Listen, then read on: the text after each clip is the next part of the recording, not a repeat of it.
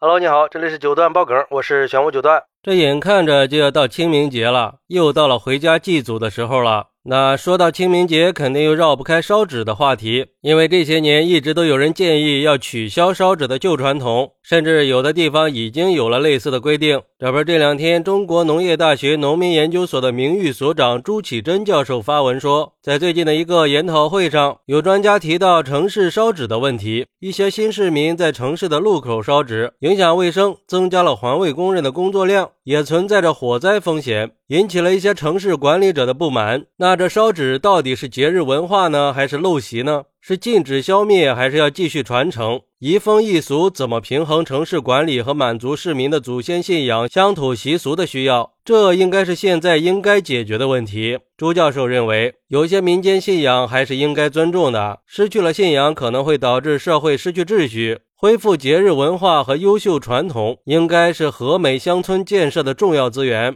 其实，这每年快到清明节的时候，都会有人出来讨论关于城市里烧纸的问题，但是一直也都没有个完美的解决方案。对于这个问题，有网友认为，上坟烧纸是我们中华民族五千年的传统了，是祭祀祖先的日子，应该发扬和传承。这种传统不应该强行禁止，不要提到民俗就想禁止，总和民意对着干不太好吧？只要城市做好管理和规划就行了。我看有的地方用铁皮做几个炉子，放在空旷的区域，专门让市民清明和寒衣节来烧纸用，既安全又得民心，这才叫和谐嘛！用完了收回去，来年再用，何乐而不为呢？而且还很人性化，建议大面积推广。还有网友认为，我感觉这都是给活着的人看的，已经去世的人真的能收到钱吗？真有那么灵吗？反正我是不信邪的。老人活着的时候，让他们吃好喝好，好好孝顺，比死了烧那点纸强。我和我老伴儿已经统一了意见，我们以后骨灰就直接扔大海里，还省了买墓地了，连骨灰盒都省了。想我们了就去海边看看，扔两枝花就行，又省钱又环保。我女儿也同意了。不过，我们也应该尊重传统文化和习俗，尊重每个人对扫墓方式的选择。不过，也有网友认为，在城市人流密集的地方烧纸肯定是有害的，不但会影响交通、污染环境，还会给下一代造成负面影响。你想啊，都在清明节赶到城市的十字路口去烧纸，那火星乱飞，纸灰遍地的，给行人和车辆造成了不便，还会导致火灾事故。烧完以后还拉着孩子跪地磕头，我当时看到这一幕，觉得很无知呀。那么小的孩子让父母带着在大街上点火，还当众下跪，这是在给孩子灌输无视过往行人和环卫工人的意识吗？